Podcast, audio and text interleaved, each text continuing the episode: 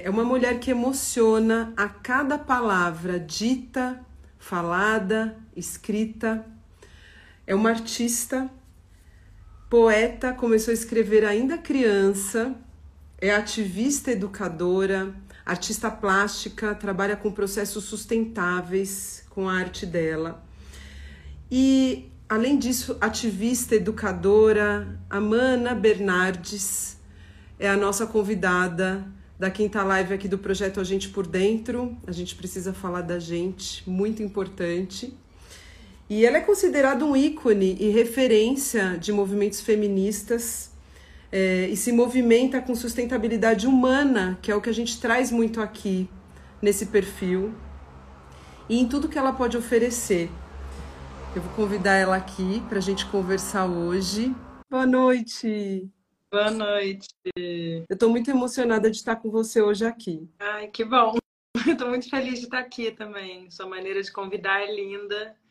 É, assim, estou completamente inteira, aberta. Obrigada.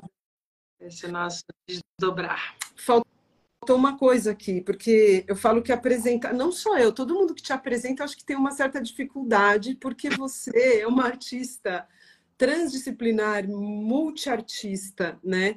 Eu, eu, eu, percebi, assim, estudando um pouco da sua vida, do que eu vi, do que eu pude ler e assistir, é que você tem, parece que um, um caminho que você compartilha com a gente de diversas formas, mas todos eles têm uma direção em comum, que é o nosso lado de dentro, né? É, não, é engraçado isso, né? Da dificuldade de apresentar. É, porque às vezes eu sinto que as pessoas também, quando vão me encomendar um trabalho, têm essa mesma dificuldade. Assim, eu quero você, mas eu não entendo direito o que você faz, mas eu quero você. Uhum. Tem um lado maravilhoso e tem outro lado que eu preciso conseguir explicar cada vez melhor e gerar acesso do que eu faço, sabe? Porque é, o que a gente tem de bom é o nosso veneno também, né? Assim, então, é, essa transdisciplinaridade é maravilhosa, não, não tem como eu assumir outra forma de vida, né? Assim, mas ela tem sua complexidade na hora de ser apresentada, né? Assim, não só de você me apresentar, mas do público, dos clientes entenderem, assim, mas espera aí, é poeta, trabalha com lixo, é, o que ela faz, como é que eu posso ter ela aqui, né? Que demais. Não, eu vejo isso como uma amplitude, sabe? Um ser muito amplo, porque eu acho que você traz muito isso, assim, é, é, a amplitude, a complexidade do ser humano, ela não é fácil de ser entendida, né? A gente tem uma trajetória, uma vida, uma jornada que a gente vai percorrendo e vai aprendendo tantas coisas.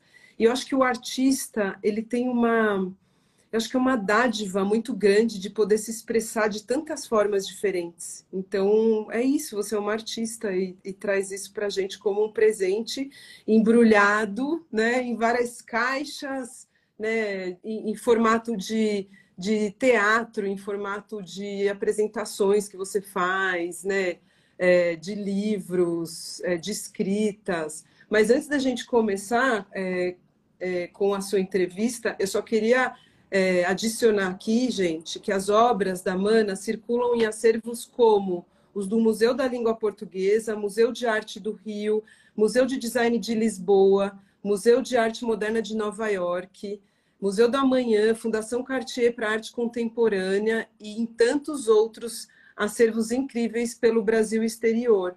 E a poesia da Mana, ela mora em quadros de papéis sustentáveis, atravessa paredes das nossas casas, os postes nas ruas, estão guardadas em livros que eu considero esses livros movimento, dançam pelo corpo dela nas mais diversas expressões. E, eu, e para quem não conhece a Mana, é, vocês precisam entrar no perfil dela do Instagram, que é uma verdadeira galeria de arte, né, Mana? É você se apresenta. É, é, não, agora mais do que nunca, né? De um ano para cá eu entendi assim a, a, minha força como artista independente, que é uma premissa até do rap, né? Assim, do hip hop, no movimento do hip hop. Eu sou os meus meios, né? Eu sou os meus meios de comunicação, de comercialização. Isso é atual, né? A gente realmente é, eu acho que essa democratização da comunicação, ela tem vários problemas também, né? Assim, mas ao mesmo tempo ela tem essa liberdade de ter facilitado muito esse processo. Eu sou os meus meios, né? Assim, eu realmente acredito nisso, assim, né? Eu sou os meus meios de comunicação, de comercialização. E isso também como mulher, né? Eu tenho uma filha pequena de que vai fazer três anos ainda é muito bonito, sabe? Arregaçar a manga e dizer, cara, eu tô aqui, eu tenho um celular, eu faço uma vida, eu sou minha galeria, sabe? E eu acredito nisso, né? Eu acredito em você ter me chamado por esse canal e eu ter aceitado, sabe? Eu acredito que, que essas pontes estão mais próximas, né? Eu ia falar exatamente isso. É, quando eu trouxe o conceito de sustentabilidade humana, foi porque quando a gente fala de sustentabilidade até na, na indústria jornalística, né, no meio jornalístico, a gente fala muito do meio ambiente e a gente sabe a importância que é a gente respeitar o meio ambiente, todas as suas formas é, que estão ao nosso lado, ao nosso redor, dentro da gente. É, mas como eu sou ativista em saúde emocional, porque eu tenho um irmão que tem esquizofrenia, uhum. é, então na minha vida, assim, é, na minha família, a gente tem uma proximidade muito grande com questões de doenças mentais. Mas ao longo da minha trajetória, eu fui entendendo, entendendo tantas outras coisas por trás disso que eu não, não quero falar só de uma doença mental, porque não é um nicho, não é um problema específico. A gente está entrelaçado com tantas outras coisas. Uhum. Então, eu comecei uma jornada mesmo de, de, de estrada para dentro de mim, onde eu falei assim, poxa, a sustentabilidade humana para mim se tornou prioridade. Porque se eu não me, não me vejo como natureza, eu não, não me aceito, ou não olho para minha história, é, não percorro esses caminhos, eu não consigo entender os caminhos de fora, para entender a, a complexidade do que a gente dá às mãos. E quando você é, traz uma narrativa de força da mulher, força da história, e dessa sustentabilidade humana do coletivo, eu falei assim, poxa, eu vou mandar um direct para Mana. Eu já ouvi muita gente falando de você, claro, conheço o seu trabalho, mas a Mana topou. E eu falei assim, ela é muito coerente com o que ela faz. E você é hoje ter alguém que você percebe que aquela pessoa pensa, diz e faz, com coerência está é, é tá muito presente. Então, eu acho que você traz muito esse presente, sabe? Que bom, que bom. É, é, eu acho que esse conceito de sustentabilidade ele precisa ser recolocado, né, o tempo todo, porque eu inclusive nem vejo sustentabilidade no singular, né? Assim, eu acredito no, na sustentabilidade no plural. Assim, quais são as sustentabilidades, né? Essa visão não é minha, é uma visão, inclusive, que tem uma cadeia acadêmica que vê essas, essas sustentabilidades, né? Porque, no fundo, não é... É um plural, né? Assim, não é um singular, assim. Eu acho que quando você traz para a sustentabilidade humana, é muito parecido com essa minha visão de plural das sustentabilidades, né? Assim, porque o que, é sustentável e o que, que não é, né? Acho que a gente essa abordagem que você traz de colocar o corpo como um ecossistema, né? E a gente entender que essas águas que estão secas no planeta estão secas dentro da gente também, né? Que essas guerras que estão no planeta, elas, né? Mesmo que parece uma fala de privilégio a minha, mas ela está dentro de uma situação que, né? Assim, todas as pessoas estão chegando na guerra, né? Em algum lugar, né? Assim, numa privação é, geral. Então, é a gente é parte desse todo, mas isso também não é um lugar é, que se recolhe e se retira, né? Assim, então, como é que a gente consegue, de fato, entender o que a gente está fazendo aqui, entender o nosso lugar né, de privilégio é, e colocar, assim, para mim é muito complexo, né? Assim, eu me sustento com poesia e eu me sustento com subjetividade, né? Assim, e, e de fato, assim, hoje até estava conversando com a Aurora que que agencia meu trabalho e tal, e a gente está criando uma coisa nova que eu vou dar pela primeira vez um curso. É, um curso para de 20 a 30 pessoas, assim, uma, uma, um processo de criatividade comigo. E eu dei muita aula em favela, né? A vida inteira, assim. Eu comecei, eu virei professora com 13 anos de idade, porque eu fiquei doente. Eu fui diagnosticada com uma doença autoimune grave, que chama doença de Crohn. E eu fiquei dos 12 aos 14 sem poder ir para a escola. E a ponto, assim, dos médicos pedirem uma reunião, eu, eu não tinha corpo. Eu estava tão doente que eu não tinha corpo nem para entrar em cirurgia, sabe? Então eu fiquei, eu ficava no hospital recebendo alimentação na veia até é, ficar engordar um pouquinho, ter um pouco mais de corpo para poder operar. Isso durou dois anos. Eu fiquei dois anos sem poder ir para a escola, dos 12 aos 14. E essa é a minha história, sabe? Isso me constitui. E foi através dessa privação de escola, de convivência, de ficar no hospital, de ficar doente, que eu fiz o meu primeiro ateliê com 12 anos é, fazendo colares e colares com coisas do lixo já, desde criança, assim, né? Entendendo que, que eu não precisava comprar material, que na verdade alguém perguntou aqui o que, que eu tive. Eu tenho doença de Crohn, é uma doença autoimune é, crônica. Eu estou há nove anos em remissão, mas eu tenho essa doença, né? Então, é, eu tenho essa doença, uma doença autoimune do sistema digestivo do, dos intestinos. E eu fiz essa cirurgia, tirei 37 centímetros do intestino grosso quando eu tinha 13 para 14, 13 anos. E, e, é muito interessante, né? Assim, porque não é só é, ruim, né? Ficar doente, não é só ruim ter um irmão com uma situação de saúde mental na família, né? Eu falo que quando eu fiquei doente, não era o meu corpo que precisava da doença. Na verdade, a minha mãe precisava ter uma filha doente, meu pai precisava ter um filho, uma filha doente, a minha avó precisava, minha tia precisava, meu irmão.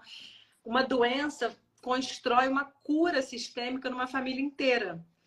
Então, tem outras maneiras de olhar isso, né? Assim, por exemplo, a Ana Branco foi uma professora que mudou minha vida no desenho industrial da PUC do Rio ela dizia que do é dentro e ente é ser. Então, quando a gente fica doente, a gente está indo para do, dentro, ente e ser. A gente vai para dentro do nosso ser. E eu só pude construir um caminho autoral, né, assim, ser autora do, da minha própria trajetória, do meu próprio caminho, porque eu fui para dentro do meu ser muito cedo, né? assim, com 12 anos. E foi isso que me é isso que me constitui como mulher, é isso que faz eu ser uma nutridora do meu próprio caminho. Eu aprendi a cozinhar para fazer os alimentos da minha cura, quando os médicos diziam: "Ah, toma um remedinho aí e come o que você quiser, pode se encher de sorvete de chocolate". Eu falava: "Gente, eu tenho uma doença do trato digestivo, eu não vou fazer esse pacto com a alopatia, eu vou cuidar da minha alimentação, né?" enfim, quero te perguntar porque eu embarco falando, Mas, então acho melhor. Não, eu acho maravilhoso a gente estar tá ali. E quando você falou da independência da comunicação, nesse sentido, você imagina que eu fiquei quase 20 anos na TV Globo, né?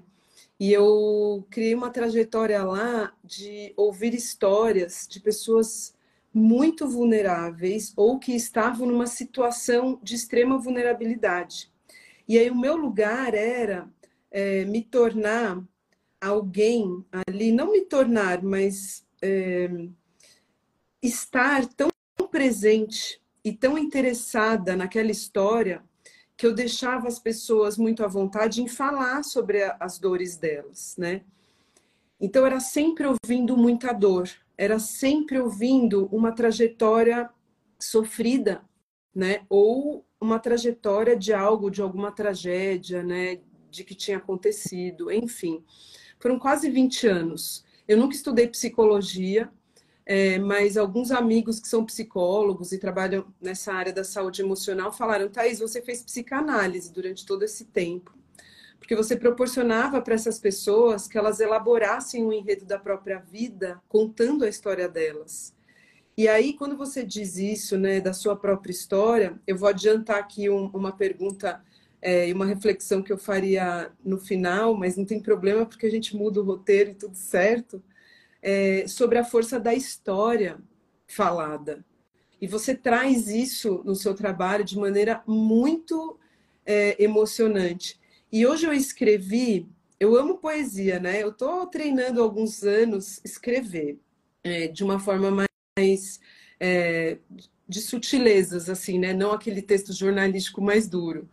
Mas você me inspirou a escrever algo sobre história, porque quando você falou por que, que a gente precisa falar da gente, e aí eu quero que você traga essa reflexão, tá? É, eu trouxe a seguinte escrita: uma história pode te prender ou pode te soltar, pode servir de alavanca ou te afundar. Pode ser tão leve como bolha de sabão e estourar ao vento, ou ter um peso de uma âncora que te levará para as profundezas do mar. Você quer levar tua história para passear? Quer deixá-la se banhar pelas correntezas do rio ou quer acorrentá-la ao pé da cama? É, a força de uma história, da nossa própria história, dos nossos pais, dos nossos avós, dos nossos bisavós, tataravós, são histórias contadas, são histórias cravadas na gente. E aí, eu queria que você trouxesse essa reflexão tua, porque você fala muito sobre o se empoderar da, da própria história para conseguir a autenticidade, né? para conseguir é, realmente trazer essa pessoa única, porque nós somos únicos, né? E, e você trouxe isso, Mana, eu acho que você traz uma inspiração gigantesca para a gente. Você é essa esse empoderamento da própria história. Então, eu queria que você trouxesse um pouquinho de como toda essa história que, se você for contar para as pessoas, elas vão falar: Meu Deus, como é que você chegou até aqui? E aí eu te pergunto: o que, que você fez da sua história? Hum. Eu venho de uma família de pessoas assumidas, né? Assim, isso é importante, né? Dizer assim, galera que gosta de se assumir, assim, a gente tem a gente sofre de um problema contrário, que é o sincericídio, né?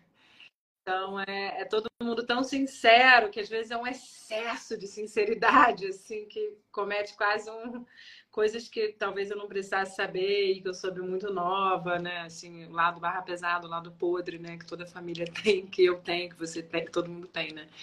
E eu acho que a minha família tem esse, esse lado oposto da sociedade, que é um uma galera muito sincera, assim, né? E que fala abertamente, que tem espaço para um diálogo mais emocional, né? Assim, é, o lado emocional sempre interessou muito a, ao meu pai, a minha mãe, né? A conversa sobre o lado emocional, né? E eu acho que isso é um adianto. Então, assim, eu acho que eu fui de uma certa forma, é, né? Desnutrida de um ponto de vista estrutural, sabe, né? De, de estrutura, de ritmo, de uma série de coisas. É uma família muito assim desconfigurada de artistas, não tinha essa coisa comidinha na mesa, meio, sabe? Assim, acho que teve um esforço aí para pela minha mãe, mas minha mãe muita batalha, separou do meu pai, eu tinha quatro anos, meu irmão tinha três. Tinha um filho que era com, com, com um homem que era preso político, né? Que teve que ficar na França. Então, a nossa família foi atravessada de diversos dramas, né? Assim, quando eu fiquei doente, a minha casa sofreu uma infiltração, a gente do hospital não podia voltar para casa, sabe? É... A Rara acordou. Ai, Tô quase trazendo ela para lá. E agora? Tem alguém com ela? Não. Qualquer gente, coisa. É da mãe. Só para avisar que você tem uma filha de dois anos e quantos meses? Anos e onze meise Ai. Eu botei ela e, e, e aqui é quieta aqui com ela, mas ela acordou e tá aos prantos. Mas tudo bem. Depois ela vai ser autorizada a entrar no meio da live, conversar tá tudo isso faz parte. Mas então, assim, o que eu quero dizer é que tem isso, é, isso não vem só de mim, tá? Esse lugar de assumir a minha história, eu fui ensinada a assumir minha história. A minha mãe me ensinou, assuma a sua história. O meu pai me ensinou essa história deslumbrante, é linda, sabe? Então eu, isso me foi ensinado, assim, a gente pôde falar, né, da, da doença de Crohn, falar do intestino, falar da diarreia, falar do sangue que saía no meu cocô, tudo isso era legal falar, era bonito, sabe? Isso não era visto como ruim. E eu acho que a minha função poética é tirar um pouco a, o, o, bom e o ruim, né? Assim, é ruim ou é bom? É feio ou é bonito? Eu acho que a verdadeira poesia que eu acredito, que eu escolho, é uma poesia que tem esse lado escatológico, sabe? Eu incluo cocô, sangue, menstruação, assim como borboleta, sabe? É, guerra com beija-flor, metralhadoras, né? Assim, existe uma tem aquele Guerra e Paz do Tolstói, sabe? Existe uma guerra e uma paz dentro da gente, sabe? E as palavras e os significados, a gente precisa ter medo delas, né? A gente tem medo, né? A gente olha para a palavra câncer e fala, caramba, câncer, fudeu. Por quê? Porque a gente está estigmatizando essa palavra. Um câncer, tenho uma amiga agora que está tá tendo um câncer, que ela descobriu já adiantado e ela está cara, uma professora de vida, assim, a pessoa mais iluminada do mundo. Ela fez a cabeça dela virar um mural, sabe? A cada semana tem um artista diferente pintando na cabeça dela. Então, assim, a gente precisa reavaliar as questões de narrativa, de vocabulário, é, de significado das palavras, sabe? E esse é o meu lugar. A gente precisa olhar porque o vocabulário é a nossa formação de base, né? Assim, esse vocabulário racista, misógino, é, homofóbico, é, é, o, é o vocabulário que a gente está reproduzindo. Então, a minha função como artista que trabalha com a palavra é olhar para a criação de um novo vocabulário. E essa criação de um novo vocabulário faz parte de todo artista, de todo comunicador que entende a, a, responsabilidade social com a narrativa e com a palavra, né? Então, esse é o meu lugar, né? Assim, eu realmente escolho esse lugar, eu reverencio a palavra como se reverencia um deus e um monstro, né? Assim, então a palavra ela é uma deidade, ela é uma monstruosidade. E essa mistura de monstruosidade com deidade é o que a gente tem dentro da gente e é o que me interessa, sabe? Eu não tenho medo do monstro da palavra, assim como eu não tenho, é, assim, eu não me curvo também a deidade da palavra, sabe? Eu tô inteira com a palavra, né? Assim, com o que ela tem de monstruosidade e de deidade, né? Mas toda palavra é meio monstro, meio, meio deus, né? deuses, né? Assim, é... Mas, Gente, é muito lindo tudo isso. Vocês têm ideia de tudo isso que a Mana falou? É, a força da palavra a força do que a gente lê, o que a gente lê. Olha quantas escolhas que a gente precisa fazer em relação a narrativas, né? A, a primeira é, parte da, da entrevista era exatamente essa parte da palavra, né? Você criou uma fonte, né, Mana? Você criou uma a minha mãe, assim, a minha fonte, ela também, assim, cara, acho que assim, na real, a gente não cria nada, né? Assim, até falar um palavrão deu uma poupada aqui. Mas assim, é... a, minha, a minha caligrafia é engraçada, assim, ela é uma mistura da caligrafia do meu pai com a minha mãe, sabe? Eu realmente assim, eu gosto de reverenciar as pessoas, de dar crédito, sabe? Então, assim, Ana Branco me ensinou que doente significa dentro do ser. Foi lá que eu é, me, me, integrei à alimentação crudívora, que eu durante anos bebi dessa fonte, até hoje faço esse suco verde todo dia. A minha mãe te, deixava bilhetes à mão, tem uma caligrafia muito linda. Minha caligrafia bebeu da fonte da minha mãe. Minha mãe é uma poeta. O meu pai tinha uma caligrafia muito técnica, né? Porque eu venho de uma família de homens arquitetos. Eu sou neta do Sérgio Bernardes, né? Que eu tenho bastante orgulho de ser neta, um arquiteto urbanista. Então, uhum. meu pai tinha meio de arquiteto, muito assim ligada assim às formas geométricas. A minha mãe é uma letra mais curvada, então eu casei, assim, a minha letra é um casamento alquímico da, da minha mãe com, com a, a coisa mais assim ortogonal do meu pai, sabe? E eu, eu assim eu acredito nisso, né? Assim que é nessa nessa transcendência que a gente é do que a gente recebe, né? Eu estou mais interessada em transcender, né? Assim, mais interessada em transcender. Com certeza. Você honra, né? Você honra tudo isso que veio antes, mas você cria. Você escolheu criar também com tudo isso que você teve, assim, né? Thais, assim, eu nem tive escolhas. Ou eu crio ou eu morro. Todos os dias, sabe? Assim, eu tenho uma intensidade emocional que não cabe no corpo. Eu sou uma pessoa absolutamente intensa, sabe? É, criar, para mim, é minha única maneira de estar viva. Assim, eu adoraria caber dentro de um sistema, talvez, que eu não caiba como eu não caibo nesse sistema, eu preciso inventar esse sistema, né? Assim, então é através das palavras, é através da criação, é através da coletividade, né? Assim que eu é, consigo inventar uma forma de vida, né? Assim, agora é por outro lado é barra pesada, né? Assim, porque eu estou o tempo todo tentando caber no mundo que eu não caibo, né? Então é assim, é um exercício desafiador, né? Porque o mundo tá desafiador, né? Assim, não tá fácil, né? Eu acho que eu corroboro desse mesmo momento com você. Eu acho que muita gente, porque a gente se questiona todos os dias, né? E a gente se pergunta: é, quem sou eu? O que, que eu estou fazendo por aqui? Como eu posso ser quem eu sou? De que forma eu me coloco no mundo? Existe uma dificuldade muito grande, né, de, de estar nesse mundo, né? E de como a gente pode ser, como a gente pode servir o nosso melhor, o nosso talento, o que a gente é é, essa, esse jeito de você estar, que é trabalhar com a palavra, que é escrever, nos papéis que você escreve que viram quadros, nos móveis, nos utensílios, é, na rua, né? Você vai colocando o que você tem de dentro para fora dessa forma, né? É, eu até coloquei aqui que você tem, você já falou do papel no mundo que você tem numa entrevista, né? que é uma brincadeira, né? Na verdade, como você escreve muito. Tem um papel no mundo com o um mundo dentro dele e mais, o que escreve nesses papéis tem o um mundo da gente por dentro. Então você tira esse mundo de todo mundo de dentro para você colocar para fora. Você até ajuda a gente a fazer isso com, com essa arte, para você ter uma ideia do quanto as pessoas estão carentes de que a gente tire essas histórias delas também, porque às vezes elas não conseguem tirar. E, e, e eu processo de cura, ele vem muito disso, né? De você olhar para. Eu me emociono quando eu falo isso, porque eu, quando eu comecei a falar das minhas histórias, né? Eu, na verdade, eu comecei a enxergar minhas histórias contando histórias das pessoas, porque eu me vi espelho de muitas histórias. E como é que você consegue até é, provocar as pessoas a, a, a, elas pararem e entenderem o que, que você está fazendo por aqui?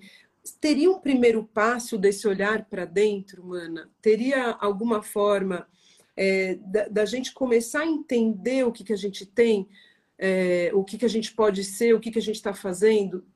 Tendo uma reflexão que você fez outro dia no Instagram, é, você abriu uma reflexão sobre o vazio, vazio existencial, da importância desse vazio. Queria que você trouxesse isso para a gente. Eu acho que como uma porta de entrada, sabe? Para a gente começar a investigar. Uhum.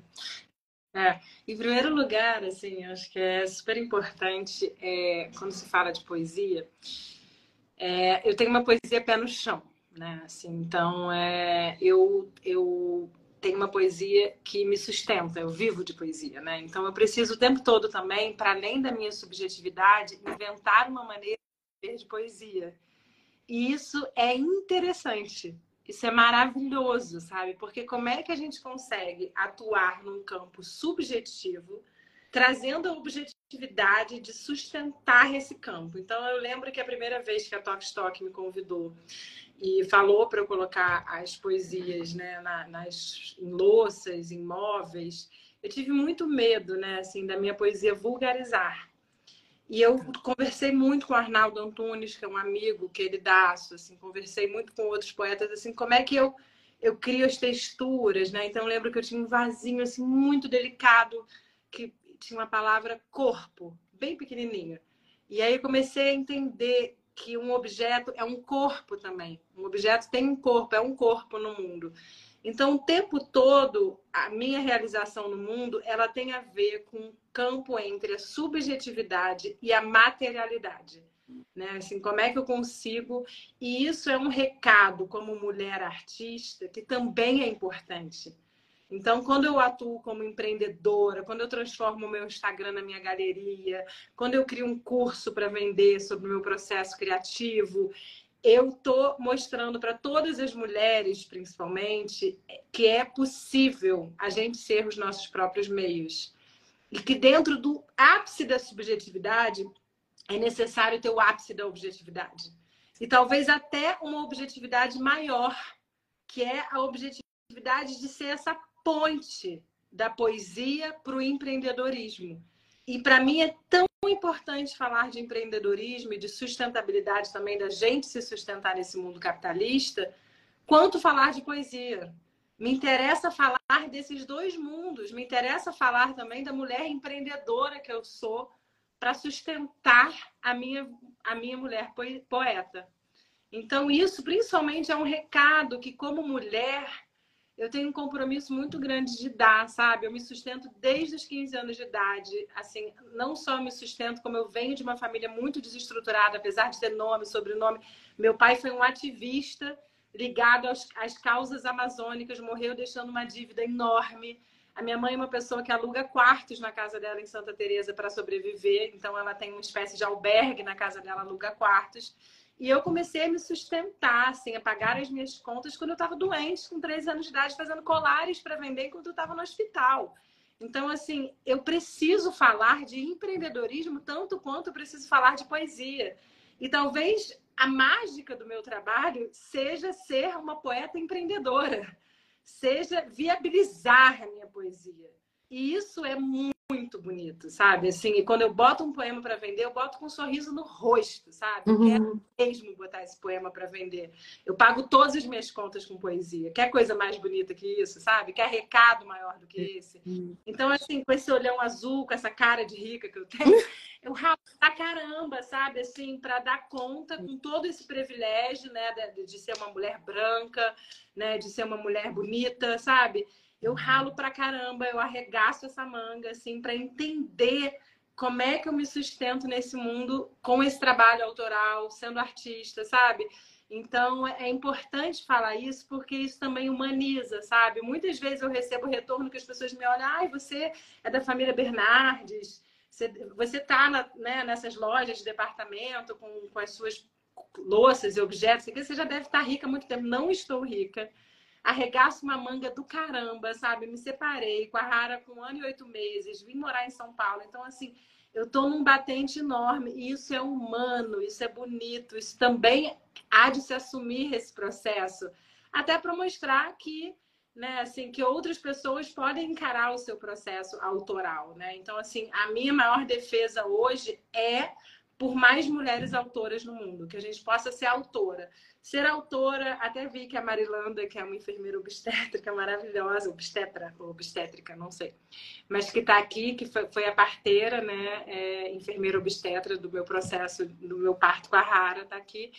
E assim, a gente pode ser autora onde a gente está. A Marilanda é uma das maiores autoras que eu conheço, né, como, como enfermeira obstetra, como parteira.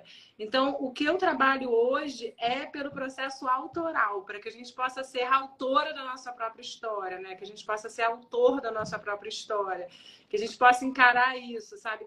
Entendendo os meios pé no chão, né? Então, assim, se a gente precisa estar dentro de um emprego que a gente não gosta, mais 10 anos até transicionar para isso, que seja isso, sabe? Que a gente, mas que a gente vá construindo meia hora por dia esse, essa passagem para esse mundo autoral, né? Assim, então eu quero muito dar a mão para todas as pessoas para que elas possam ser autoras das suas próprias vidas, né? Para que a gente não ande nesse rebanho que o capitalismo patriarcal colocou a gente, sabe? Para que a gente realmente possa arregaçar as mangas para o nosso sonho e acreditar que é possível viver de uma outra maneira, realizando um grande sonho de vida, né?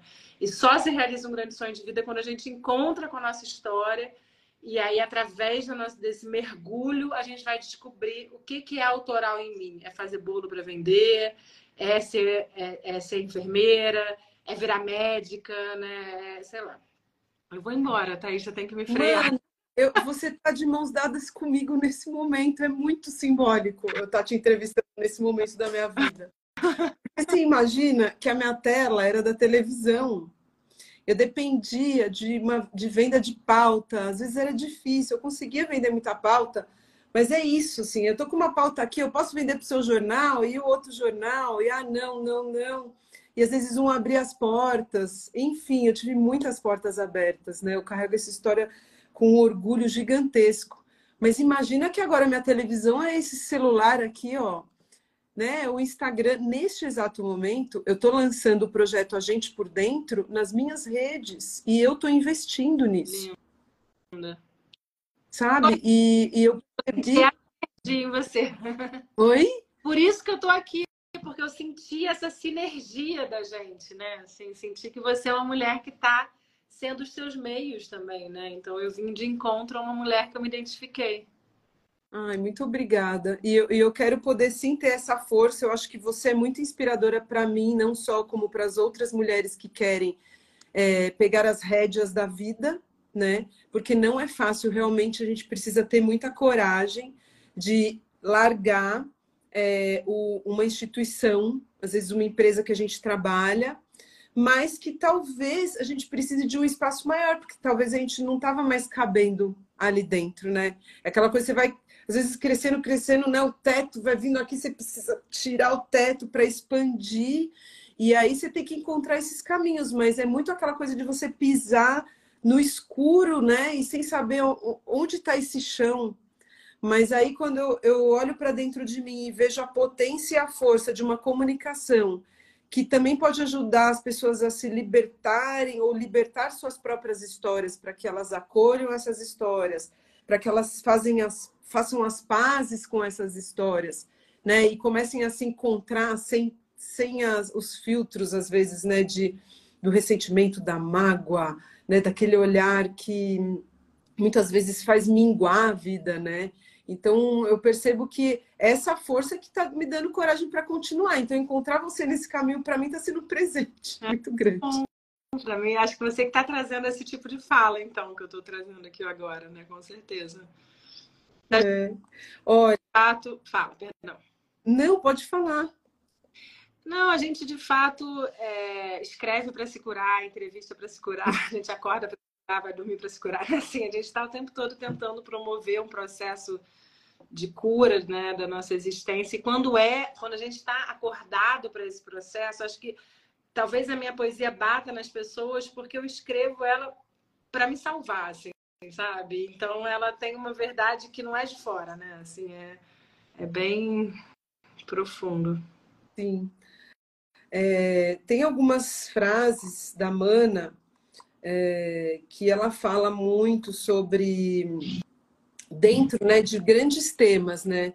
Como, por exemplo, desfazer padrões de beleza, é, sua beleza desfaz padrões, morar em si primeiro.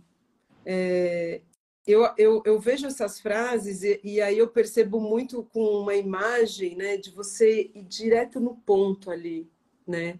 Então, quando você fala do poder daquela frase estampada em qualquer lugar, Imagina, você fala num vasinho, num copo. Quando a gente lê, lê algo todos os dias, talvez essa pessoa que comprou o seu vaso, ou um copo, ou um prato, ou uma, um quadro, ela está lendo aquilo todo dia. E assim, tem até uma explicação da neurociência, né? Por que faz aquilo no nosso cérebro, por como que a gente reflete sobre essas palavras, né? E e aí eu queria que você trouxesse um pouquinho também, a gente falou um pouco sobre o que significa autenticidade, né? É, como, é que, como é que faz para a pessoa começar a procurar essa autenticidade? A gente falou um pouco sobre isso, mas é, a gente pode retomar de uma maneira, de repente, mais concreta, é, buscar identidade mesmo, né? É, qual é a minha personalidade? O que, que eu posso fazer para me encontrar e deixar o meu melhor nesse mundo, né?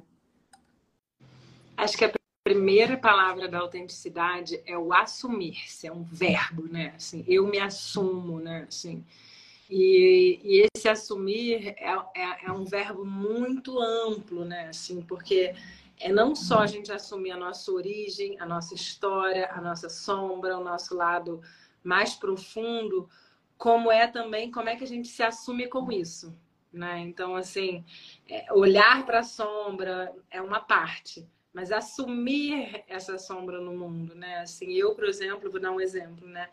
Eu, eu tenho uma enorme dificuldade de descanso enorme, assim, ó, desde que a Rara nasceu, então piorou muito, sabe? Eu acordo no meio da noite e aí tenho problemas de comportamento, eu pego o celular no meio da madrugada, às vezes. É, eu tenho, assim, eu vou dormir, eu sempre preciso estar no pico da exaustão, eu caio, assim, na cama e apago, sabe? Eu tenho uma compulsão e uma dificuldade de descanso. Eu tô entendendo isso como um lugar de alto amor, assim, eu preciso me amar para entender que eu posso descansar. Isso uhum. é uma uhum. questão né? Isso é uma sombra minha. Então eu estou assumindo, quando eu estou assumindo, eu estou assumindo como é que eu posso viver, como é que eu posso sustentar esse assumir, né? O que, que eu faço com isso, né? Então é assumir-se, assumir o que a gente tem, se assumir com o que a gente tem no mundo, né? Como é que eu trabalho isso, como é que eu elaboro isso, como é que eu constituo isso, como é que eu trago isso para minha narrativa, como é que eu escrevo sobre isso.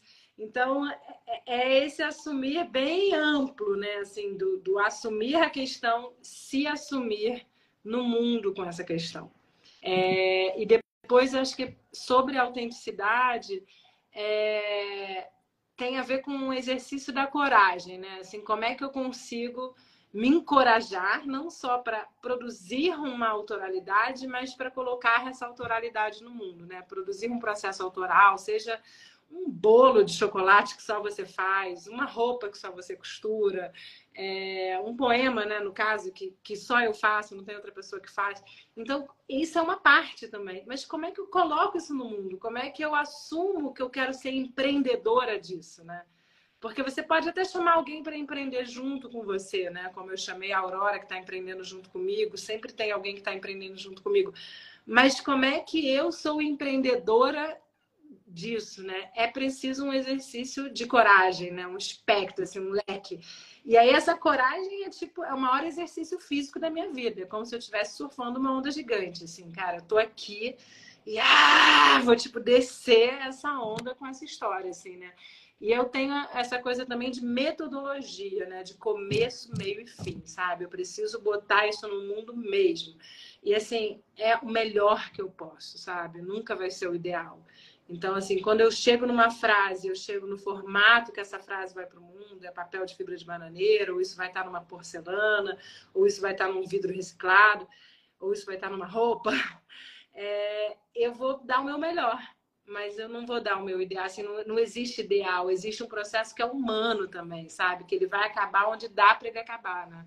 E aí também não ter muito esse chicote do ideal, sabe? A gente se coloca no mundo humanamente, né? Assim, não tem como, ah, é como se você esperasse uma outra TV te contratar. Você está aqui, humanamente, fazendo live no seu Instagram, usando o seu celular depois de sair de uma Rede Globo de televisão. Então, isso é lindo, porque você está dando começo, meio e fim da maneira como você pode hoje né? Assim, isso é método também, você não está esperando, né? E outra coisa que eu falo muito é sobre demanda interna e demanda externa, né? Assim, é, de que maneira eu não posso estar tá sujeita à contratação do outro para minha poesia acontecer no mundo, nem para minha criação. Então isso é muito importante, né? Assim, eu não vou esperar o outro contratar o meu serviço. Eu vou trabalhar. Se eu sou artista, eu estou atuando pela minha demanda interna. Né? Eu acordei e falei, eu vou começar a escrever um livro novo. Eu não vou esperar a editora contratar esse meu livro, sabe? Assim, eu vou escrever esse livro. A editora vai sentir que eu estou escrevendo esse livro, eu vou atrás da editora, eu vou atrás. Se não for editora, eu vou fazer uma produção independente, eu vou fazer um catarse, eu vou. Sabe? A gente tem que inventar meios. Não é tem mais graça só a criar. A gente precisa inventar meios. E esse é o momento da autonomia dos meios de comunicação. Né? Então, essa, essa democratização dos meios de comunicação é fundamental e a gente precisa usufruir dela. Né? Com certeza. Nossa, maravilhoso, gente. Eu fico até sem palavras agora para continuar essa entrevista. Eu, eu vou embora, eu falo. Não, não de forma alguma. É, é, é, precisa de coragem demais. Assim. É que eu estou me vendo muito em todo esse processo. Eu acho que você vive esse processo desde que você se entende por gente. E aí o que me chamou muito a atenção é sua coragem da ação. Você faz, você realiza, né? Desde quando você era criança e pegava elementos do lixo, né, e reciclava e inventava objetos com aquilo, isso é uma ação. Você está saindo da sua casa, você está indo num lugar, você está vasculhando, você está agindo, você quer vender, né? você está escrevendo, você quer cuidar da sua saúde, porque você quer estar tá inteira para a vida. Né? Eu percebo muito isso, essa sua integridade com a sua saúde, para estar tá inteira. Né? E, e essa ação, muitas vezes, é que é difícil. A gente percebe muitas pessoas reclamando do quanto elas procrastinam né? É, do quanto elas ficam pensando, eu poderia fazer, eu poderia trabalhar nisso, eu poderia escrever um livro, eu poderia, a vida está passando e o tempo está passando. Então, a gente podia trazer uma reflexão, é, primeiro, de como a pessoa pode entender que o tempo está passando, o que seria uma noção de tempo. Você chegou a fazer uma série sobre tempo, que eu acho que é tão legal a gente trazer aqui, porque o tempo não é só o tempo do relógio, tem frases suas né, com essas palavras. É, eu entrevistei uma filósofa chamada Lucilena Galvão, uma pessoa assim magnífica, magnífica, que foi extremamente generosa como você e que me deu as mãos para esse projeto. E ela fala sobre esse tempo de relógio e o tempo que talvez seja contado de fato quando a gente vai evoluindo em nosso caminho, quando a gente vai conquistando algo. Aí você aprende alguma coisa que legal, eu me preenchi daquele tempo, aprendi, estou indo para a próxima. E, e, ela trouxe um pouco da filosofia grega que olha o tempo dessa forma, à medida que você evolui. Qual, qual é, a, é a análise de tempo que você traz? Como que é a poesia desse tempo que você traz? É meio pesado, assim, mas eu vou pedindo, eu vou falar, assim, eu, eu, eu era para morrer com 12 anos de idade, né, assim, então, assim, a minha relação com o tempo tem a ver com a morte, assim, né, diretamente, assim, então eu, assim, a princípio os médicos todos se reuniram com a minha família e falaram, ah, essa menina vai morrer no máximo até 13 anos, eu fiquei dois anos sem poder ir para a escola, né, já contei aqui no começo da live, então eu vivo uma coisa meio pesada, assim, né? De que eu, assim, agora que a, Rara nasceu tal, me deu uma outra dimensão, assim. Mas eu sempre atuei como se eu pudesse morrer muito rápido, né? Assim, então eu, eu o que que o que que vai me dar muito uma morte muito tranquila. Então assim, a minha relação com o tempo tem a ver com a morte. É, e quando eu falo morte, eu tô falando de um lugar lindo, porque eu tô fazendo tudo para ter uma morte maravilhosa, assim, sabe? A qualquer momento, assim. É, como mãe, essa relação mudou muito e isso me trouxe uma saúde muito grande, porque a vida é linda, né? Quando você tem, assim, a Rara tá aqui e tal, então a minha relação mudou, né, com isso. Mas até quando eu falava também, eu quero fazer tudo, assim, eu vou, nossa, eu vou morrer muito tranquila porque eu fiz esse projeto, sabe? Então, assim, a minha, a minha relação com a entrega e a minha relação com o tempo é uma relação de ai, que bom conseguir deixar esse recado. Vou morrer muito tranquila porque eu deixei esse recado, sabe? E é uma relação que eu tenho desde 12 anos de idade, assim, desde que eu fiquei doente, que eu achei que eu ia morrer, e aí que eu comecei a fazer tudo. Isso tem vários lados, né? Tem um lado muito ruim, que é o lado da pressa, que é uma coisa que eu tô cada vez mais compreendendo e acolhendo, sabe? De que não precisa ter essa pressa, de que tem um. A pressa pode ser substituída por um processo, né? Assim, respirado, tranquilo, sabe? Assim. E ao mesmo tempo tem um lado lindo que é acolher a morte, né? Assim, porque a gente tem uma dificuldade enorme de falar da morte, de elaborar a morte, como se a morte sempre fosse um lugar feio, ruim, é, que só causasse sofrimento. E a nossa cultura ocidental, capitalista, é uma cultura que não abraça a morte, né? A gente não tem ritual para a morte, a gente não sabe o que fazer quando uma pessoa morre, sabe? E eu acho que, que a morte precisa ser uma grande celebração da vida. Então eu celebro a vida. Quando eu falo da morte, é eu preciso celebrar essa vida. Eu preciso realizar nessa vida. Eu estou comprometida com este corpo. Eu não tenho outro lugar para morar que não seja ele. Então eu preciso cuidar desse corpo. Eu preciso realizar a minha mensagem como mulher, né? Assim, como artista brasileira, né? Então passa por isso, né? Assim, a minha relação com o tempo passa pelo tempo que eu estarei aqui, o que, que eu posso produzir, o que, que eu posso deixar, o que, que eu posso realizar. Perfeito. Eu, quando eu, eu, perdi meu pai, eu tinha 28 anos. Eu falo perdi, eu sempre. Por que, que eu falo perdi, né? Me separei temporariamente do meu pai, que era uma pessoa muito presente é, na minha vida. E desde o momento que eu me vi naquela situação, eu fui. É, eu queria falar sobre a morte, e aí eu inventei uma pauta para falar sobre a morte. E aí era uma pauta, na verdade, que já tinha sido feita por uma grande amiga chamada Eliane Brum, que é uma escritora que eu sempre me espelhei, sempre, na verdade, sempre me inspirei nela, né? Ela foi muito, muito base para os meus estudos e ela fez uma reportagem sobre pacientes terminais de câncer para falar sobre a vida. E aí, eu lembro quando eu fui vender o programa, né, o projeto para Profissão Repórter, é, a primeira coisa que eu ouvi foi assim: ai, você quer falar de morte no final do ano? Porque eu queria colocar no final do ano. Uhum. tipo, perto do Natal, sabe? Mas essa é uma questão profunda desse nosso lado ocidental capitalista, gente. Precisa celebrar a vida. A morte é a grande celebração da vida. Se a gente tivesse um ritual lindo, é, quando as pessoas morrem, se a gente tivesse uma cultura bonita sobre a morte, a gente falaria da vida, né? Assim, a, a, morte como celebração da vida. Eu festejo essa pessoa que está indo. Quando meu pai morreu, meu pai, quando eu tinha sete anos de idade, me deu a mão numa cachoeira, passou uma hora conversando comigo como ele queria que fosse o dia da morte dele. E era uma beleza. Ele dizia: Eu quero que vocês comam frutas coloridas sobre o meu corpo, que vocês derramem óleo essencial de alfazema em mim, que vocês celebrem, eu quero uma fogueira de um milhão de gravetos. E a gente fez exatamente isso, era uma festa da existência dele, mas uma festa da existência dele tão grande, sabe? E a gente acha que essa, essa, essa falta, né, essa não cultura que a gente tem de lidar com a morte, ela está só ligada ao momento da morte, mas ela não está. Ela está implicitamente ligada, é assim que fala, implicitamente, às vezes eu erro as palavras. Sim explicitamente ligado à maneira como a gente vive, à maneira como a gente.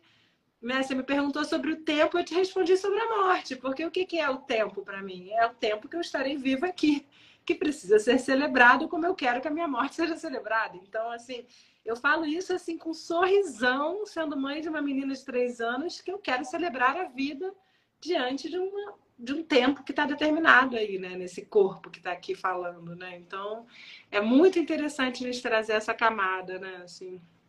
É uma grande referência, né? A morte é uma grande referência. Eu passei a ver a vida é, de forma muito mais desperta quando eu me separei do meu pai, que não foi dessa forma tão linda.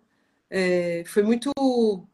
A gente não conversava muito sobre isso, a gente mais conversava assim, será que existe vida após a morte? A gente pensava muito sobre.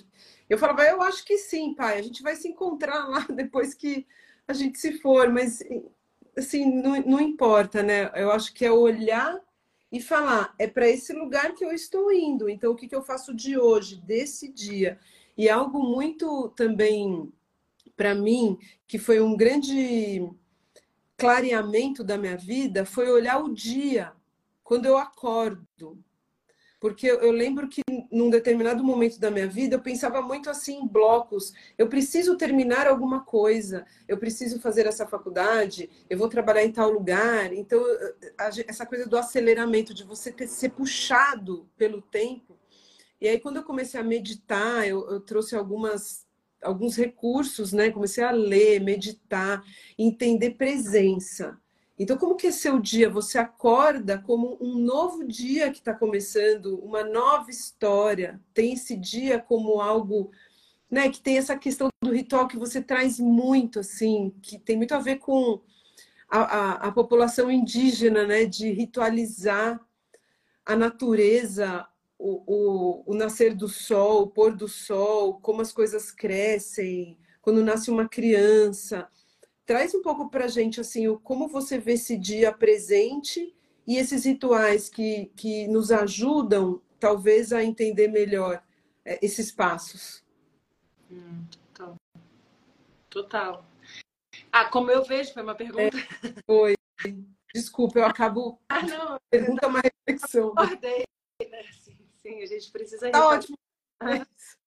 A gente precisa ritualizar mesmo, né? Assim, é mais uma coisa que a nossa cultura ocidental capitalista massacrou são os rituais, né? Assim, numa, numa vivência indígena, tudo é ritualizado, né? E a gente foi perdendo, né? Esse, esse, essa, essa, essa coisa colonizada que a gente tem. A primeira, o primeiro traço da colonização é vamos colonizar esses rituais, né? A gente não vai mais nem saber que lua é essa, a gente nem vai saber se essa mulher né, tá, tá, em que parte do ciclo essa mulher está, né? Então isso faz parte da colonização. Vamos cortar a relação desse povo com a natureza, porque a gente lidar tão bem com a natureza é assustador para o projeto patriarcal capitalista, né? Assim. E ao mesmo tempo, quando eu falo de, da importância desses rituais, eu falo como uma mulher branca capitalista, que sou, que preciso pagar aluguel, que preciso pagar contas, que preciso botar a minha filha estar numa escola que é particular, sabe? Assim, eu preciso, eu tenho um plano de saúde, entendeu? Assim, então é é muito antagônico, né? A gente precisa romper com o pacto do capitalismo estando dentro do capitalismo, pagando as contas que o capitalismo nos dá.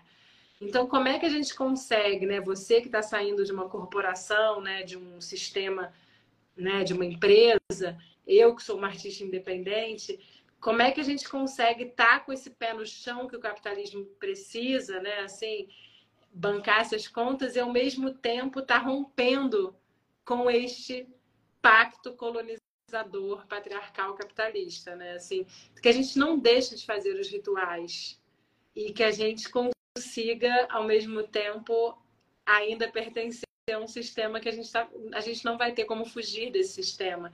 Então é uma ambiguidade, é uma linha tênue que a gente precisa dançar, porque também não me interessa ir para um lugar afastado e oferecer para minha para minha filha e para a formação dela uma bolha que não faz parte desse sistema, sabe?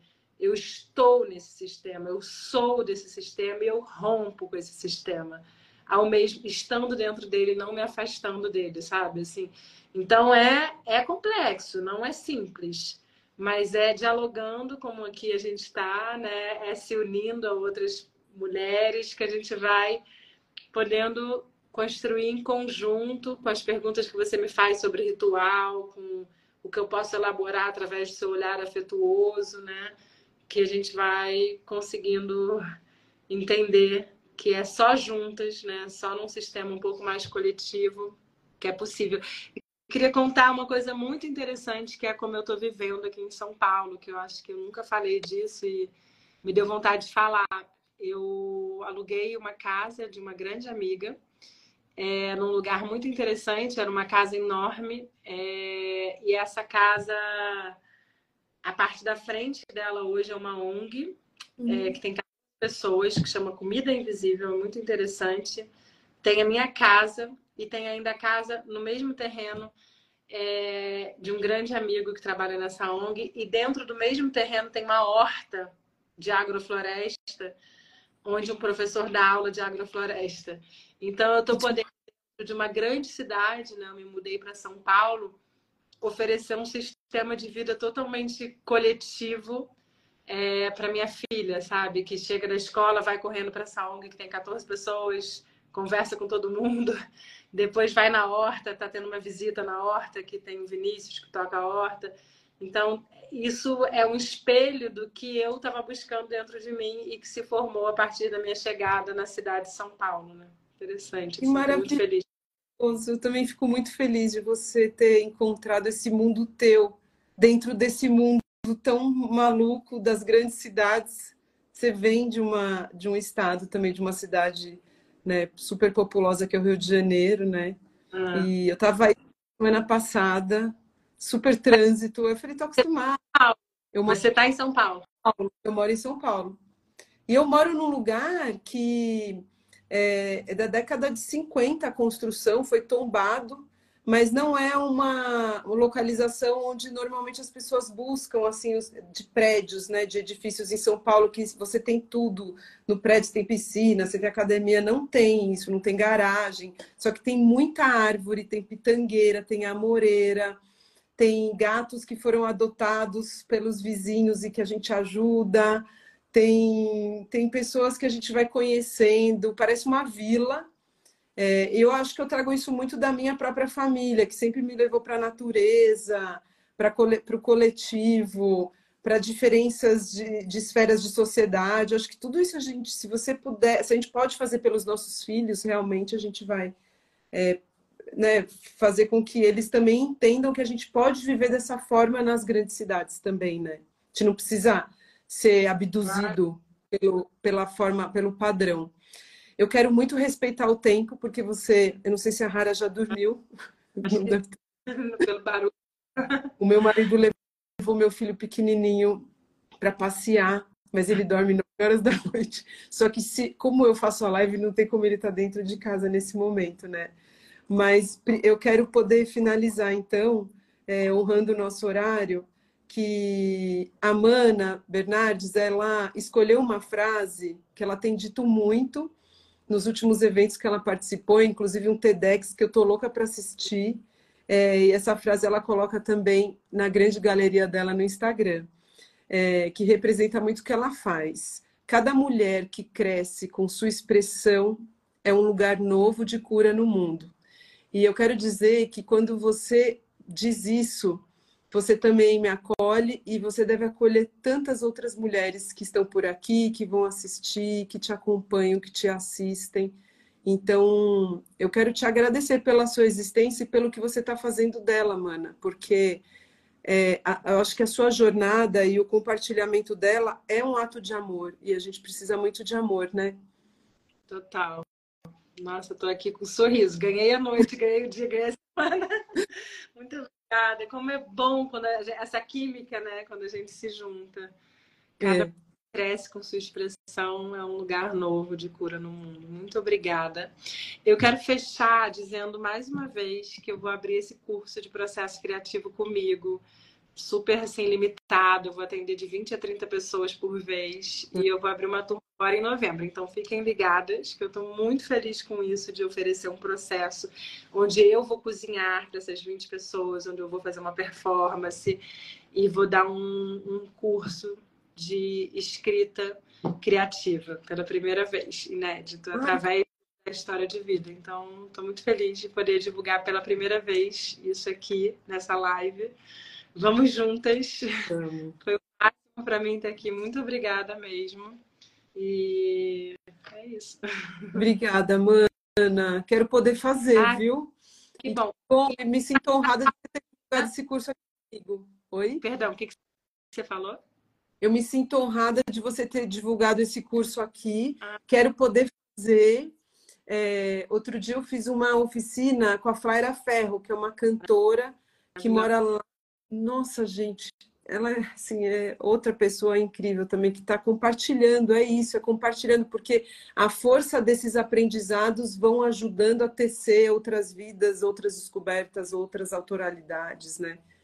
E jeitos de estar no mundo. Oh, e já tem gente que vai querer o curso. muito obrigada, muito obrigada a todos, todos, todas que vieram. E você vai salvar por aí e vai divulgando ao longo da semana, é isso? Exatamente. Eu já vou salvar, já vou deixar a live prontinha agora no meu perfil. Olha a Aurora. Aí... Oi? A Aurora, minha gente, que está aqui, chama a equipe da Mana pelo link da bio para já saber do curso. Vamos, vamos empreender. Maravilha. Somos danadas, somos danadas. Com certeza. Depois a gente cortando fazendo os processos colaborativos, vai divulgando os trechos, e é isso, a gente vai chamando, a gente vai, né? Vai, Soltando vai... também. Exatamente. Um beijo, Mana. Querida May. Eu também. Beijo. Tchau, gente. Muito obrigada, viu, por vocês terem participado dessa conversa que foi poesia, nessa quinta live do A Gente por Dentro. A gente precisa falar da gente. E toda vez que a gente fala, a gente vai colocar nossa história no mundo e entender o que, que a gente pode fazer dela para seguir com muito mais amor, né? Obrigada. Beijo. Beijo.